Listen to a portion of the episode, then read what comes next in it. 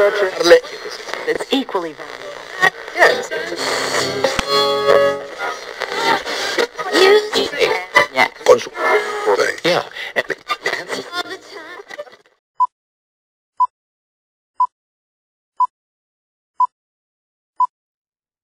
Dice Gina que quiere la Cheyenne, pa.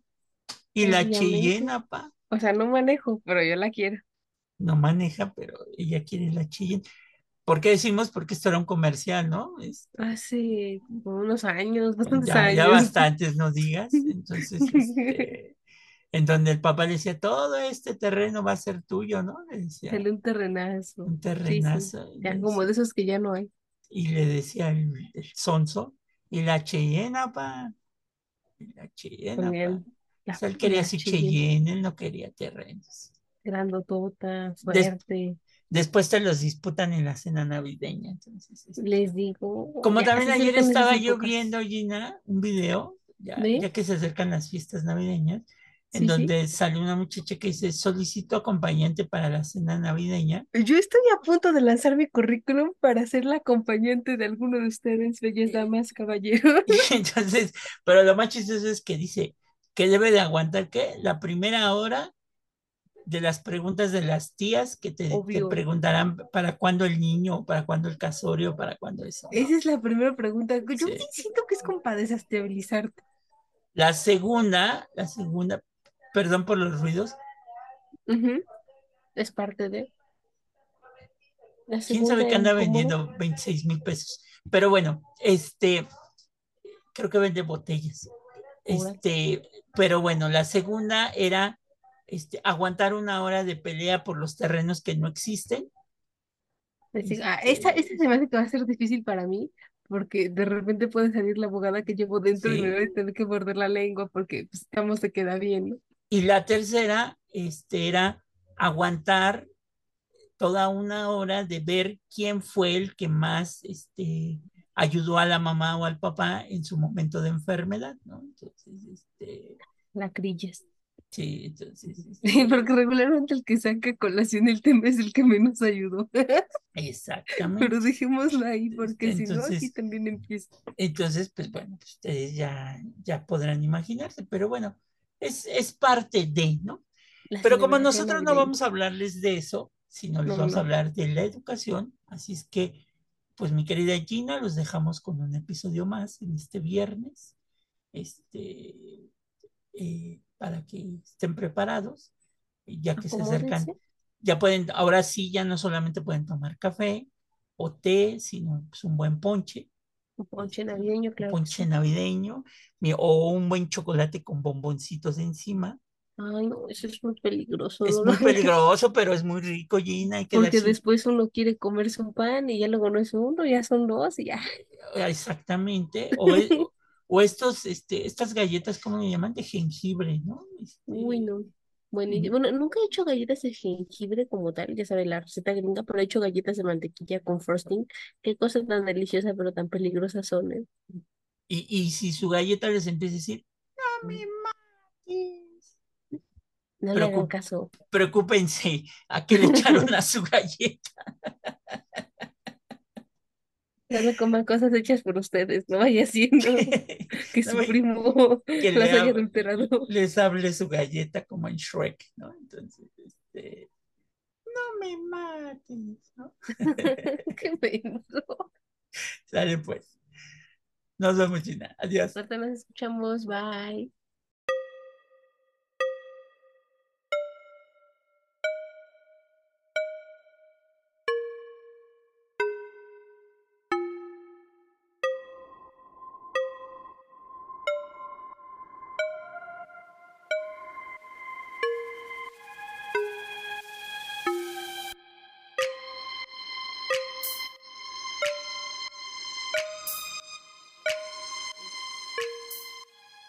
Bienvenidos al nuevo episodio de Café con Aroma de Historia, una narración histórica donde un servidor, Alejandro, le contará a Gina y a los presentes un evento anecdótico de la historia de México que no encontrarás en otro lado y que podrás disfrutar mientras te tomas un buen café, ponche, té, jugo de naranja o lo que sea este, con nosotros. Excelente. O chocolate caliente. Bebidas adulteradas, porque híjole. Bueno, pues también aguas locas. Este. Para entrar en calor. Algún día les vamos a platicar eso a los amigos del extranjero, que es un agua loca. Ya llegará, ya llegará el día. Pero bueno, hoy titulamos nuestro episodio 145 y la educación APA, en donde vamos a comentarles de cómo un revolucionario como Francisco Villa, ya siendo gobernador de su estado, fundó en un mes más escuelas que cualquier presidente de México. ¿no? Barbaridad. Y pues bueno, vamos a hablar de la educación y vamos a hablar de Villa, porque él en un periódico hace muchos años lo entrevistaron y él dijo esta frase. Esta sí es, no es como la de va mi espada en prenda. Este, no, no, esta sí, esta sí se la dijo a un reportero, en donde dice, no estoy de acuerdo, cito, no estoy de acuerdo con los sueldos que ganan los profesores que atienden la escuela. El día que un maestro gane más que un general, entonces se salvará México. ¿No? Este. Ay, pues benditos sean los ojos que puedan ver eso. Pues sí. ¿Por qué? ¿Por qué decía esto Villa? Bueno, alguna vez alguien me preguntó que si Villa, siendo el personaje histórico que es, pues sabía leer y escribir. Y pues resulta que antes de contarles esta historia, para Villa, la solución de los problemas de México estaban en dos cosas, en el trabajo y en la educación. Él decía que para que este país progresara, todos debían de tener un trabajo y todos debían de tener educación, porque el problema que había en México pues era que todos tomaban mucho vino, tequila y todo lo demás, que ojo, en la revolución no es como en las películas, en la revolución no se tomaba tequila. El tequila ya es una cultura eh, bebible ya más de los años posteriores a la revolución. Este, anteriormente pues, era el aguardiente como tal. O sea, no, no crean que andaban con sus botellas de tequila y viva México y viva. como si fuera agua bendita. Ándale, que se la tomaban así como en las películas, como si fuera agua bendita, diría Gina. Entonces él decía que el analfabetismo y la borrachera, pues eran los problemas que, aquejaban a México y que la solución era trabajando y educando. Mentira no era. Y sigue siendo hasta la fecha. O sea, Así es. Si el país tiene trabajo y sobre todo tiene educación, la sociedad va a estar mejor preparada para tener mejores trabajos, ¿no? Otra cosa sería. Exactamente. ¿Por qué lo decía? Pues porque Villa era un analfabeto, este, hay que decirlo así, pero curiosamente cuando él fue gobernador de Chihuahua, pues fundó 50 escuelas en 30 días, o sea, en un mes, fundó escuelas. Entonces, haz de cuenta que, que el general Villa pues, andaba caminando así por las calles de Parral, este, y decía, le preguntaba a su secretario, oiga, ¿y ahí qué es? Ah, pues es una iglesia que quedó abandonada. No, le estoy preguntando qué es. Pues por eso es una iglesia. No, es una escuela y vamos a fundar ahí una escuela. Entonces construían la escuela. O que veía a los niños ahí jugando en las mañanas. Dice, ¿y por qué esos niños están jugando ahí? Pues porque no hay escuela. Ah, pues entonces hay que construirles una escuela para que esos niños no estén en la ociosidad, ¿verdad? Inclusive hay una escuela histórica en Chihuahua que fundó Villa, cerca de Parral, que todavía allí afuera de los salones tiene la plaquita que dice esta escuela fue donada por la División del Norte. Mm, qué bonito. Que son las escuelas que Villa creó. A pesar de que él en un principio pues era analfabeto, no sabía leer como gran parte de la población en México en los primeros años del siglo XX. Claro, es que actualmente puede parecer inverosímil, pero recordemos que gracias a la Revolución Mexicana es que los números, las cifras de analfabetos en México han disminuido, todavía no se extinguen, pero bueno, ya es menor que antes de la Revolución Mexicana. Inclusive a mí me han preguntado, bueno, ¿y por qué hay documentos donde aparece el nombre de Francisco Villa antes de 1910 o ya después de 1910 si él no sabía leer ni escribir? Ah, porque Villa era muy listo tenía alguien cerca que sí sabía escribir, entonces decía, tú ponle ahí mi nombre, Francisco Villa. Entonces ya ponía Francisco Villa, y qué era lo que él hacía para hacer su firma. pues resulta que hacía una serie de dibujos, dibujaba su firma, o sea, no la, no la, no la escribía, sino dibujaba su firma, ponía una serie de garabatos que él la identificaba como su firma. No, pues es que si lo piensa, es como los inicios cuando usted, bueno, obviamente usted y yo no nos acordamos cuando estábamos aprendiendo a leer y escribir, pero lo hemos visto, ¿no? En niños pequeños, sobrinos, sobrinas, niños pues, pequeños de sus amigos, amigas. Justamente los niños al inicio no entienden que es una letra, nada más lo copian y le sale. Entonces ahí, ahí es cuando tienes que tener cuidado, o sea, si tu niño, niña, sobrino, sobrina está en proceso de lectoescritura, tienes que tener cuidado de que de verdad el niño sí esté entendiendo lo que está leyendo. Ese, es el problema. Porque si no, lo único que está haciendo es copiar cosas. Ahí, está la ruptura. Gina acaba de decir la ruptura educativa. Precisamente que el niño no esté copiando, sino que esté, digo, copiando, pero entendiendo que está escribiendo la letra A, la letra B, la letra C. Cómo suena y cómo suenan juntas las sílabas. O sea, una vez que el niño agarra eso, ya Aprende a leer rapidísimo. Al real. ¿Tú, fuiste niña cuaderno Gader? Mm, no, mi mamá, mi mamá es maestra, ocupó otras técnicas de educación conmigo. Sí, no. Ok, sí. Entonces, yo sí, fui ni yo sí fui niño cuaderno Gader, que era el cuaderno Gader. ¿Cómo funcionaba? Ajá. El cuaderno Gader era es un libro, todavía lo venden, que trae adelante una hoja de estas papel este, mantequilla. Calcas, ajá. Del que calcas. Albanene. Albanene y atrás traía la hoja ya escrita. Entonces, ¿qué ibas haciendo? Que tú ibas rellenando, trazando, exactamente para ir ejercitando. Ese, ese no servía, digamos, para aprender a leer y escribir, sino servía para empezar a ejercitar tu mano para ya después entrarle de lleno a la escritura como tal. Claro, porque no crean que son enchiladas, ¿no? O sea, los maestros te capacitan primero para empezar a afinar el trazo de tu muñeca. O sea, empiezas haciendo bolitas, palitos, que te salgan derechitos. Exacto. Ajá, sí son series. Bien lo decía el filósofo Chabelo, que su maestra le puso un garabato colorado porque hizo bien los palitos y las bolitas. Ya, todos queremos ser Chabelo y que nos ponga una estrellita en la frente. Exactamente. Y pues bueno, como él no sabía leer, ya les dijimos, entonces, ¿cómo firmaba? Copiaba la firma, o sea, sea garabatos. Cuando cae en la cárcel de Lecumberri, ahí es donde va a aprender a leer primero, pero va a leer, pues obviamente lento, ¿no? No, leía de corrido. Y pues curiosamente se va a aventar dos libros ahí en la cárcel. Va a leer, su primer libro que leyó Francisco Villa fue Los Tres Mosqueteros, de Alejandro de Alejandro Dumas y la historia verdadera de la conquista de la Nueva España de Bernal Díaz del Castillo.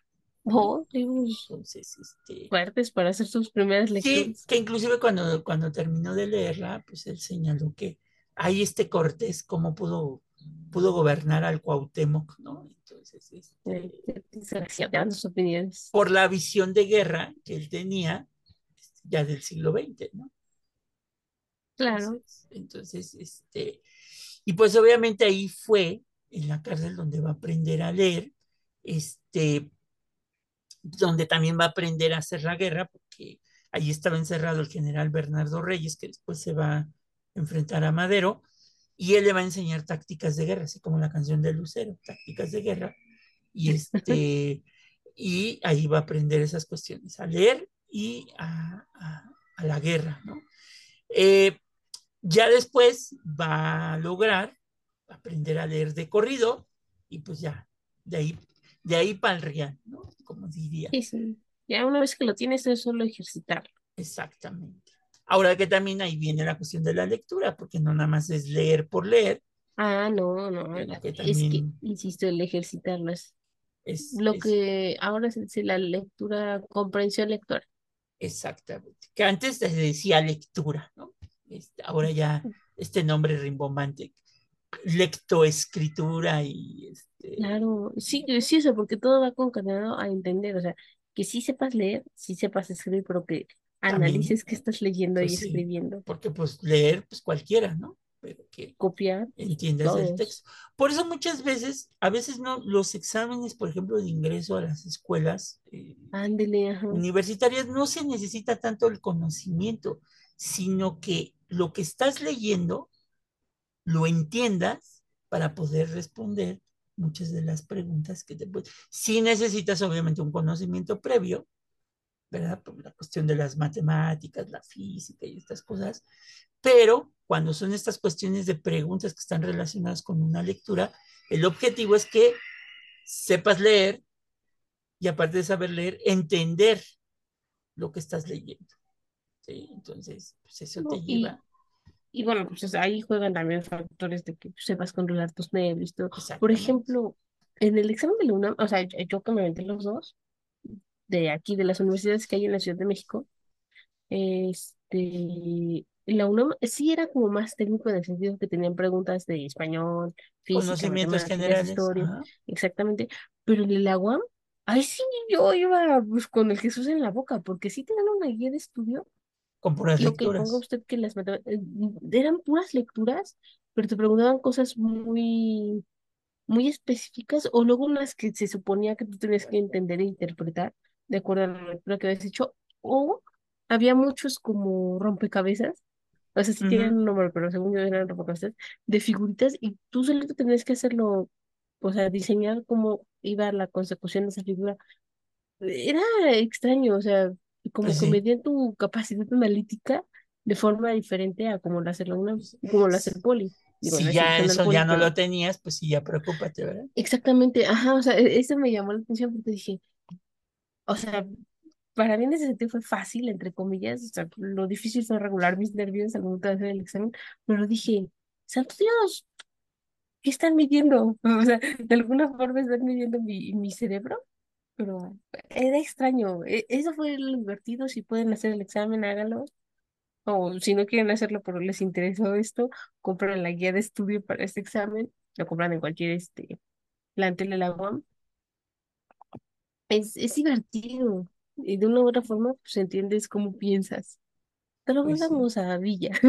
Y pues bueno, pues como valoraban mucho esta cuestión de la educación, pues empezó a fundar escuelas inclusive en su propia hacienda de Canutillo que le habían dado al término de la revolución y a donde se fue a retirar, pues ahí fundó una escuela para, para los, los hijos de, todos aquellos que habían estado en la División del Norte. La escuela se fue, llamada Felipe Ángeles, en honor al general Felipe Ángeles. Como el aeropuerto. Como el aeropuerto. Pero curiosamente en el 2005 la destruyeron, ¿no? Este, mm. la, la, escuela eh, en ese momento, cuando la construye Villa, pues le va a solicitar al gobierno profesores normalistas para la escuela y exigió, y casi casi lo puso como ley, que cada niño en el rancho atendiera su instrucción. O sea, que, que los niños tenían que, obligados a ir a la escuela. O sea, no había de que hoy no quiero ir, no, no te estoy preguntando, te estoy avisando que vas a ir. Exactamente. Eh, se dice que en esta escuela acudían 250 niños de Torreón de Cañas, de Torreoncillo, la Haciendita, Carreteña y Las Nieves, este, porque bueno, pues estaban cerca o vivían cerca de la hacienda y podían ir a las, a las casas, pero curiosamente en esta escuela Villa les daba tres cosas, aparte de la educación, alimentos, o sea, tenían su desayuno y su comida, vestido, les daban su uniforme y calzado. Entonces, este, pues sí.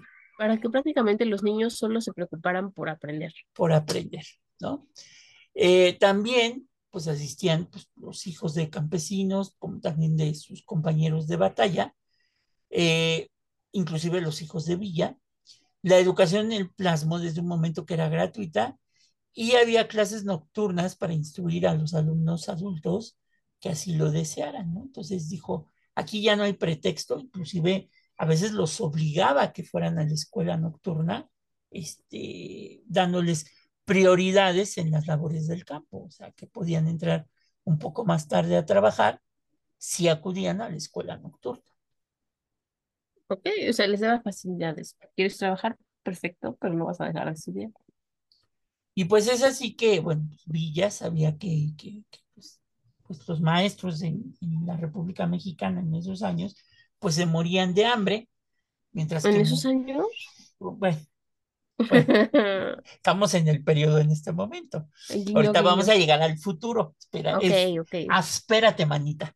Y entonces, este, pues él decía que pues, se morían de hambre, mientras que muchos soldados que habían logrado el cargo de generales o que ya habían sido ingresados en el ejército, pues ganaban mucho más que un maestro, ¿no? Mm. Pero él logró que en Canutillo, tanto profesores como estudiantes, este, pues, pues estuvieran contentos. Inclusive durante la revolución, pueblo que llegaba y si se acercaba el maestro de la comunidad, de inmediato le decía, a ver, ¿cuánto le deben de su sueldo desde que inició la revolución? Ah, pues tanto, él ordenaba que se le pagara a los maestros este, su sueldo este, retroactivo e íntegro. ¿no? Este, Y pues bueno, en el caso de la escuela de Canutillo recibían un sueldo de 10 pesos diarios y el director 12 pesos este, a cargo del gobierno federal, eh, pero él les daba 10 pesos a los maestros eh, mientras que también la hacienda pues, les proporcionaba al maestro casa, comida y lavado de ropa, además de armas para poder cazar, que tuvieran su, pues, su comidita. Sí, bueno, obvio, el peso valía de forma diferente en esas épocas que actualmente. Y bueno, pues ya tenías alojamiento, comida y lavado gratis y ya, pues si tú te querías proporcionar alguna comidilla extra, pues las armas, ¿no? que en el caso de los años posteriores a la, a la Revolución Mexicana, en los pueblos, en la, provincia sobre todo, los maestros tenían asignada una casa para, para habitarla, que se las tenía que facilitar el, el gobernador, ¿no? Sí, no, hasta la fecha se da, ¿no? Los maestros rurales justamente viven dentro de la comunidad gracias a que la comunidad misma les hace un espacio para ellos, ¿no? Su casa, su escuela y lo recibían con cohetes. Sí, sí, claro, pues es el maestro. Es el maestro, ¿no? Era, era, la, era la misma autoridad que el maestro, que el cura, que el presidente municipal, que el abogado también, o el doctor. Notario, doctor, sí. Seamos honestos, así es. ¿Por qué? Porque son parte principal de una comunidad. Y entonces, este, pues Villa empezó a tener a sus maestros eh, que empezaron a entrar en acción. Se cuenta que él acostumbraba visitar a casi, todos los días la escuela y visitar a cada maestro, este, y que él señalaba, porque así lo dijo a este periodista, que él tenía cifradas sus esperanzas en, en los hijos de la patria, ¿no? en, que estos niños que iban a ser educados, pues, pues fueran los hijos de la, de la patria. ¿no? Sí, mexicanos mejores y con más este, armas para enfrentar el futuro. Y pues realmente esa es la principal arma contra todas las cosas, la ignorancia y contra muchas cosas. La educación es el arma fundamental. Realmente un pueblo educado, este, pues lo hace que crezca democráticamente y lo estamos viendo hasta cierto punto, ahora también con, con esto del auge de las redes sociales y todo, de, un pueblo más participativo, en donde pues ya no es tan fácil este, porque tiene cierto nivel de educación, ya no es tan fácil que, la prensa o la televisión o todo esto, pues los engañen, ¿no? Digo, todavía hay algunas excepciones, pero sí ya la educación ha sido fundamental después de la Revolución Mexicana, como decía, como decía Gina, para el desarrollo de nuestro país. De verdad, si los gobiernos anteriores y posteriores le dedicaran ese tiempo necesario a la educación con proyectos como lo están haciendo de repente, pero que esos proyectos tuvieran una continuidad, pues de alguna manera la educación en México se mejoraría.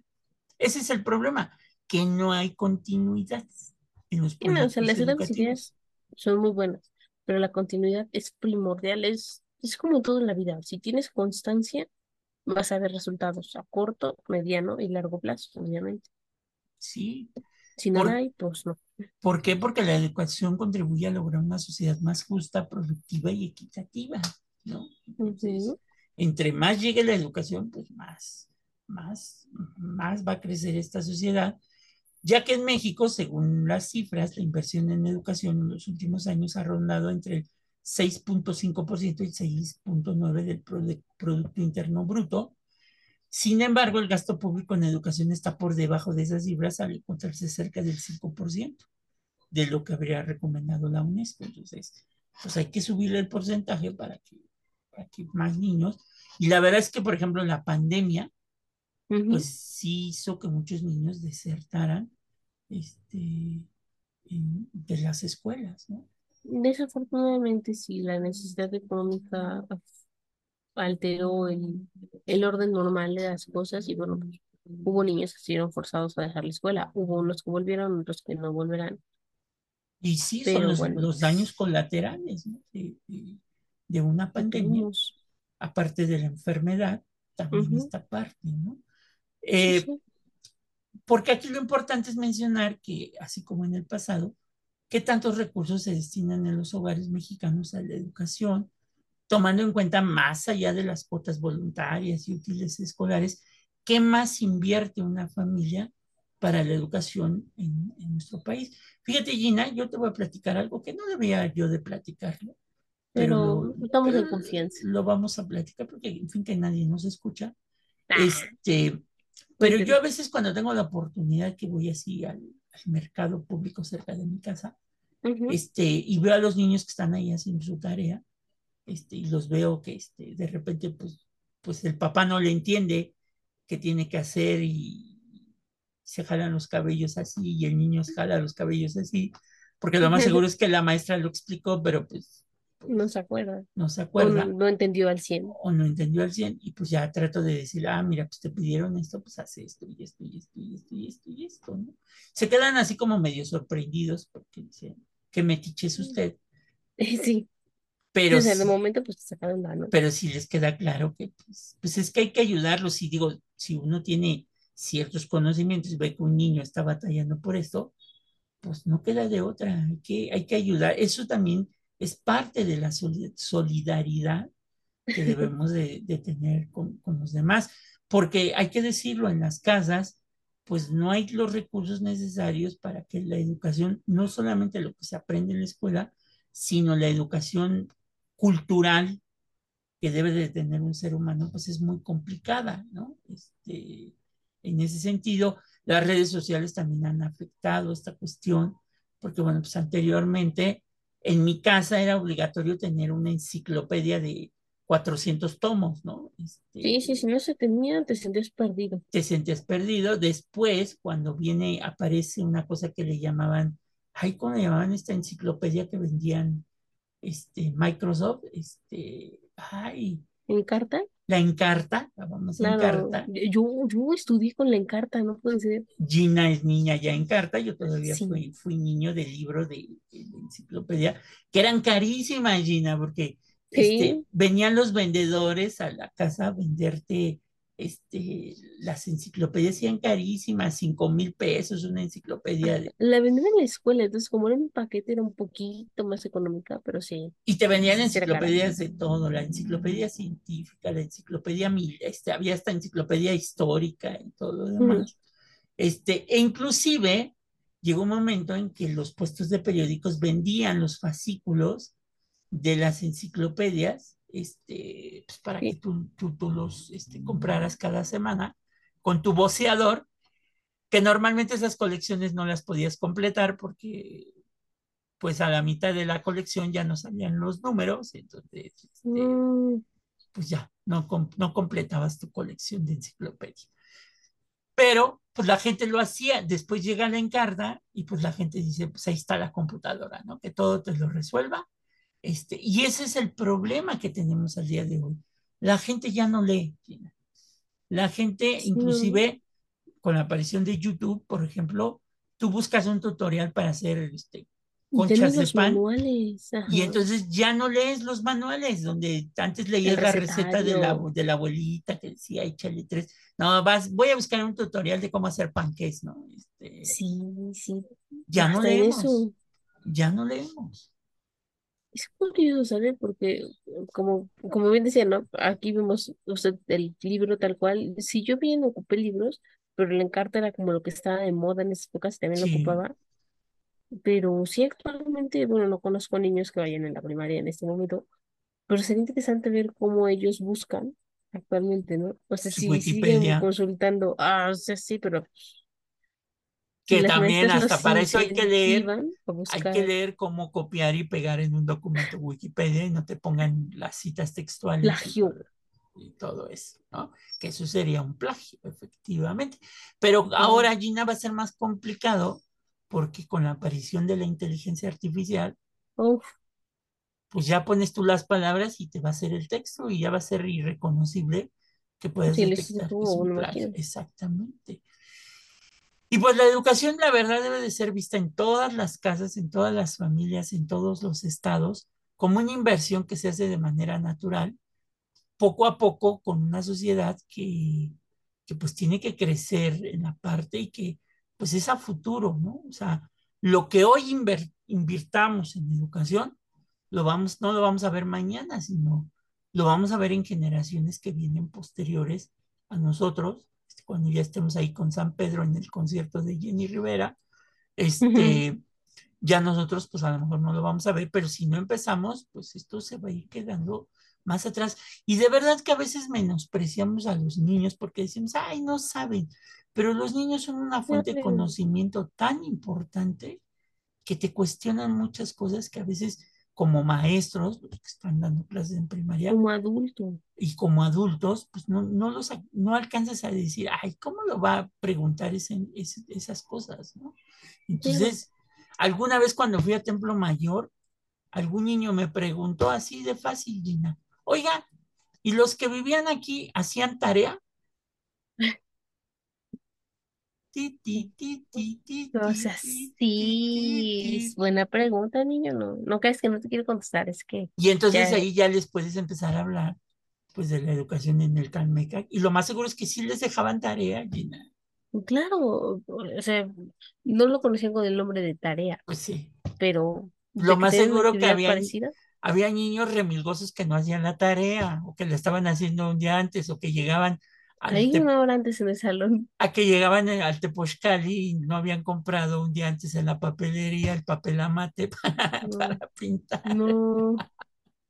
No, y la papelería abría a las nueve y tú entras a la escuela a las ocho. Exactamente. O que a las ocho de la noche veías tu cuaderno y decía, traer una cartulina para mañana. Entonces, aviéntate el tiro con tus jefes, ¿no? O rezarle a Dios porque alguien haya sido una buena persona y haya comprado dos, esperando que alguien no llevara O que la mamá tenga ahí una cartulina guardada de... Ay, yo amaba que mi mamá hiciera eso. Pero pues es difícil. Y en el caso, por ejemplo, de en, los últimos censos, por ejemplo, en 2020, Gina, este, hay un promedio, estamos eh, eh, aprobados en primaria, o sea, el porcentaje es altísimo, en secundaria y en el caso del bachillerato, poco más de la población llega hasta segundo año de bachillerato, ¿no? Este, en el caso de la Ciudad de México, en cuestiones de analfabetismo, uno de cada 100 personas de 15 años, o sea, estamos hablando que, pues todavía sí debería de ser ninguna persona, no sabe leer y escribir eh, todavía en México. Y según las edades, mira, por ejemplo, entre 15 y 29 años es el punto 3%, entre 30 y 44 el punto 6, 45 59 el 1.2, 60 74 el 3.0 y de 75 años o más el 8.4, porque hay que recordar pues que también antes no era como que muy obligatorio ir a la escuela.